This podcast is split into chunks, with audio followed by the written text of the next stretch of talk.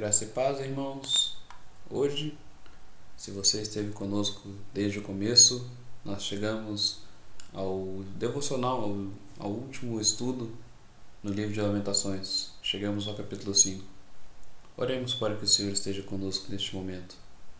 Senhor Deus e Pai, nós te agradecemos pelo ensino que nos deste nos últimos quatro capítulos e pedimos para que o Senhor esteja presente conosco também neste momento, no estudo do capítulo 5.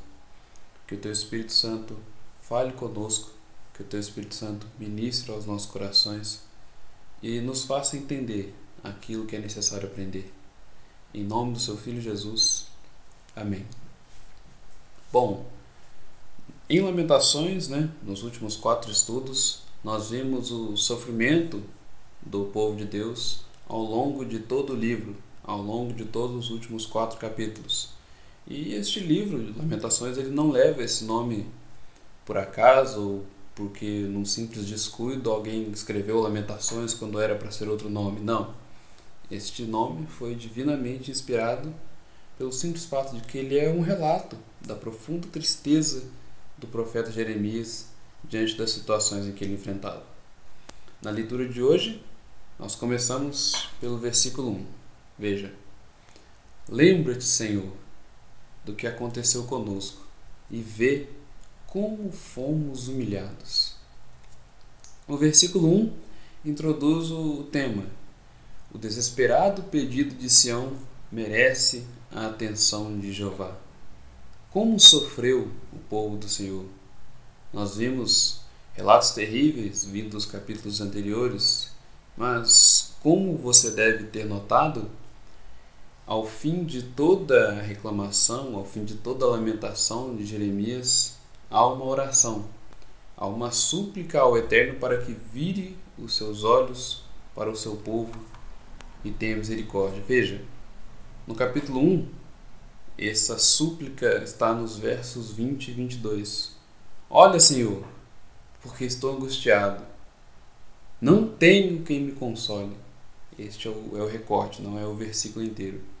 Sião roga por vingança, né? A espada está às suas ruas e o silêncio da morte está em todos os lares. Que seus exultantes inimigos experimentem o mesmo, ele ora. Deles outros gemidos e um coração exatamente tão sofredor quanto o meu. Já no capítulo 2, as devidas orações estão nos versos 17 ao 19. Fez o Senhor o que intentou, isto é, o que ele predisse que faria. Que seu gema em seu desespero, ela se rebelou e ele deixou que seus inimigos triunfassem. Os versículos 18 e 19 são uma apóstrofe aos muros da cidade.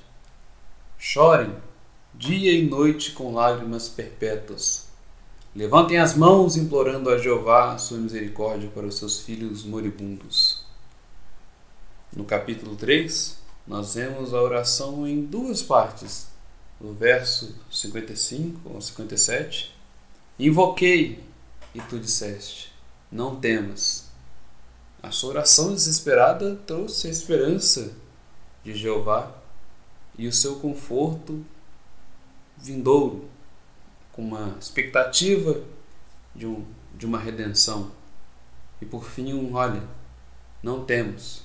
O Senhor controla todas as coisas. E ainda nos versos 58 ao 60, olha, viste, Senhor.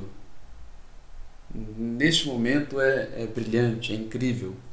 Como Jeremias confia que Jeová analisou a sua causa e se tornará o seu redentor, o seu advogado e o seu vingador.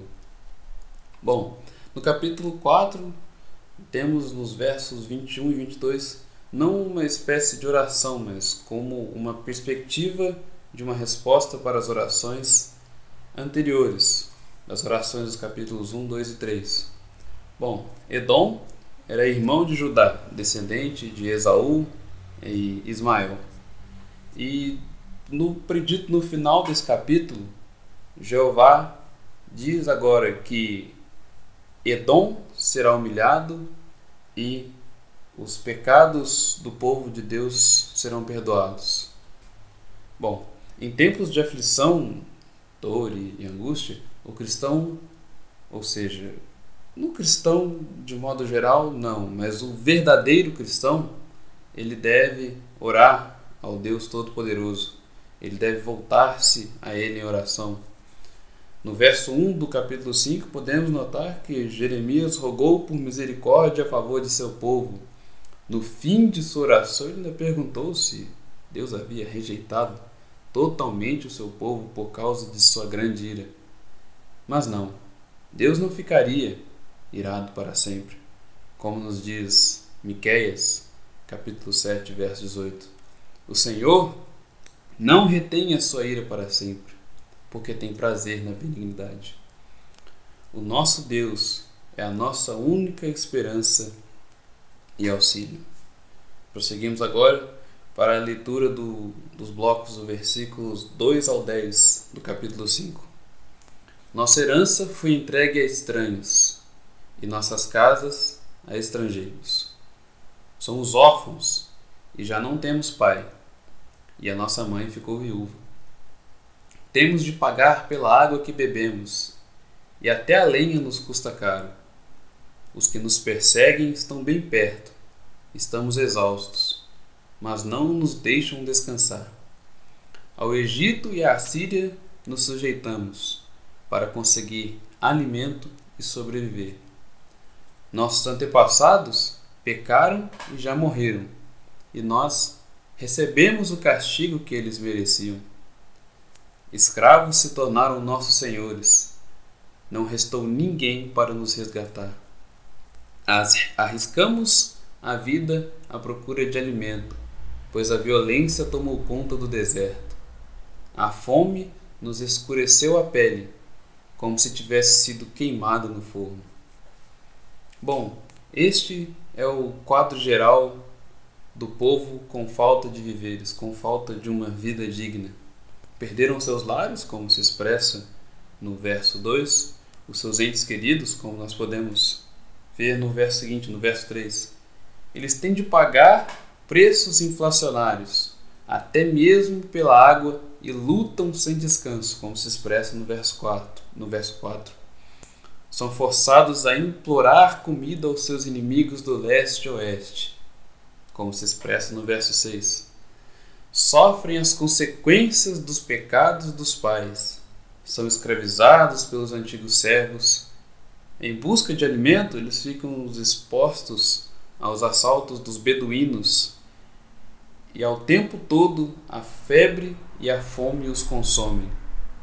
Esses infortúnios são os costumeiros resultados da guerra, mas são principalmente o resultado de um coração duro e arrogante. Um coração que não ouvia o profeta Jeremias, que fazia duras exortações os chamava ao arrependimento com frequência.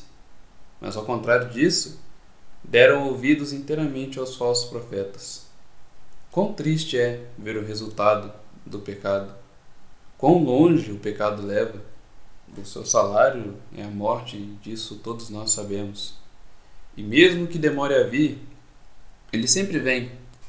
Assim como você reclama que demora para chegar o quinto dia útil e comer do fruto do seu penoso trabalho, muito mais você reclamará do dia do salário do pecado, caso não se arrependa dele. Bom, verso 11, ainda do capítulo 5. As mulheres de Sião e as moças das cidades de Judá são violentadas por nossos inimigos. O estupro sempre foi e continua sendo um procedimento padrão na guerra. Ter acesso fácil às mulheres de uma cidade capturada fazia parte do salário dos soldados. O saque é outra porção do pagamento dos que arriscam a vida. Homero nos diz que os gregos quando foram a Troia recuperar Helena, que tinha sido sequestrada, entraram em um pacto de que não retornariam à sua terra nativa sem terem estuprado alguma esposa troiana. Como é claro, eles fizeram isso puramente por vingança, mas tal coisa poderia ter feito o mesmo que a causa da guerra não fosse o sequestro de Helena. Eles fizeram por simples bel prazer, não pelo estupro, como expressei. Uma vez consumado o estupro, as mulheres selecionadas foram enviadas para engrossar os haréns da Babilônia. E as mulheres, entre aspas, de beleza secundária, tornaram-se escravas das damas babilônicas. A última parte do versículo mostra que as virgens não escaparam do estupro em massa. E esse mal foi predito por Moisés e também por Jeremias. Você pode ver isso tanto em Deuteronômio, capítulo 28, verso 30 ao 32, como também no livro de Jeremias, no capítulo 6, verso 12. Bom, o abatimento é geral. O júbilo converteu-se em lamentações.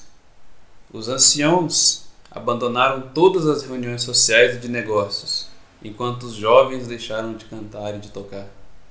A alegria se tornou em lamentos. A única coroa é a da desgraça pelos pecados cometidos. Caiu doente o nosso coração. A coragem e a visão desfalecem, porque o lugar do santuário está desolado e tomado pelos animais selvagens. A alegria se azedou e a dança perdeu o sentido visto que quem dança exprime alegria. As lamentações eram a única atividade dos sobreviventes. Não resta alegria em nossos corações. Nossa dança transformou-se em tristeza. Vamos ler os versos 19 ao 22.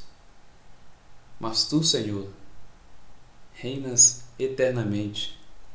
Teu trono permanece de geração em geração. Por que continuas a te esquecer de nós? Por que nos abandonaste por tanto tempo?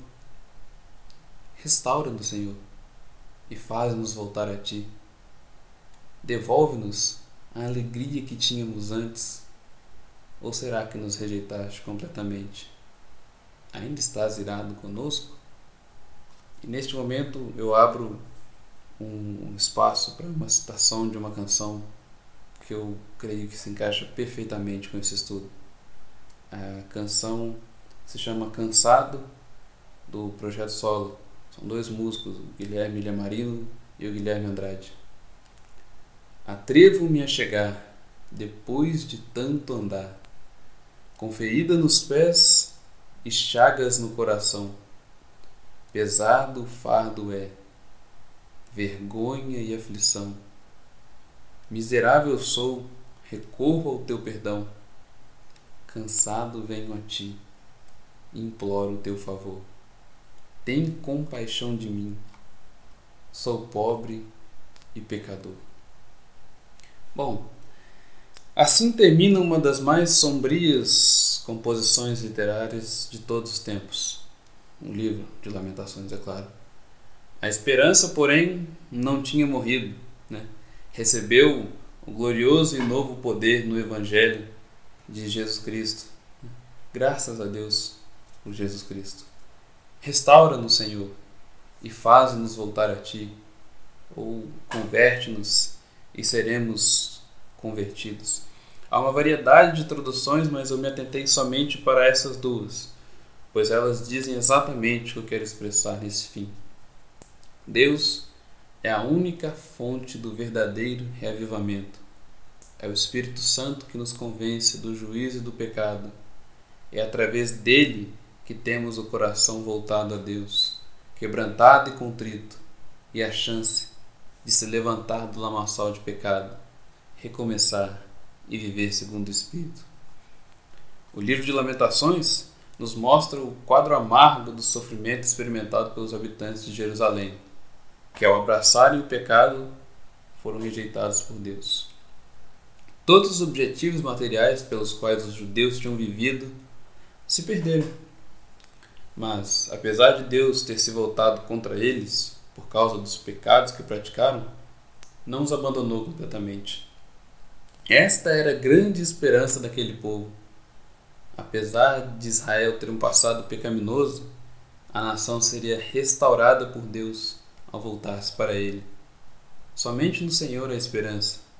Deste modo, a nossa aflição deve nos aproximar dele e não nos afastar.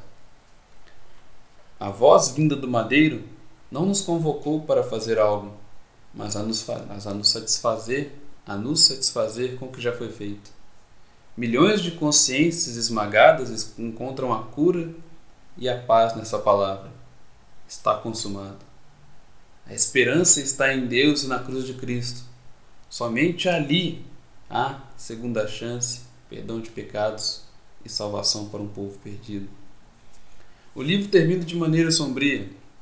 Os judeus, tempos depois, quando faziam a leitura deste capítulo final, sempre invertem a ordem dos versículos 21 e 22, com o intuito de que a leitura terminasse com uma nota de esperança. O mesmo tratamento também é dado às leituras das porções finais de Isaías, Malaquias e Eclesiastes, pela mesma razão.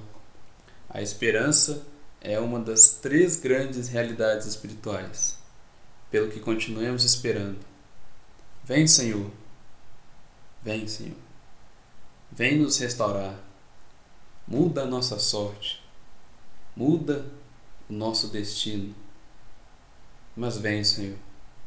Não somente para mudar essas situações, mas vem para nos buscar, para que naquele dia possamos estar juntos a Ti. Na alegria ou na dor, converte o nosso coração a Ti. Restaura-nos, Senhor. Senhor Deus e Pai, que o Senhor venha nos restaurar, que o Senhor venha mudar a nossa sorte, o nosso destino, que através do Teu Espírito Santo nós possamos ser convencidos do juízo e do pecado vindouro. Reaviva-nos, Senhor, transforma a Tua obra em nós, faz-nos voltar a Ti. Nós não precisamos, Senhor, de voltar ao primeiro amor, mas nós precisamos de um amor maior de amar a Ti verdadeiramente e não somente de boca para fora. Restaura-nos, Senhor. Em nome do Teu Filho Jesus. Amém.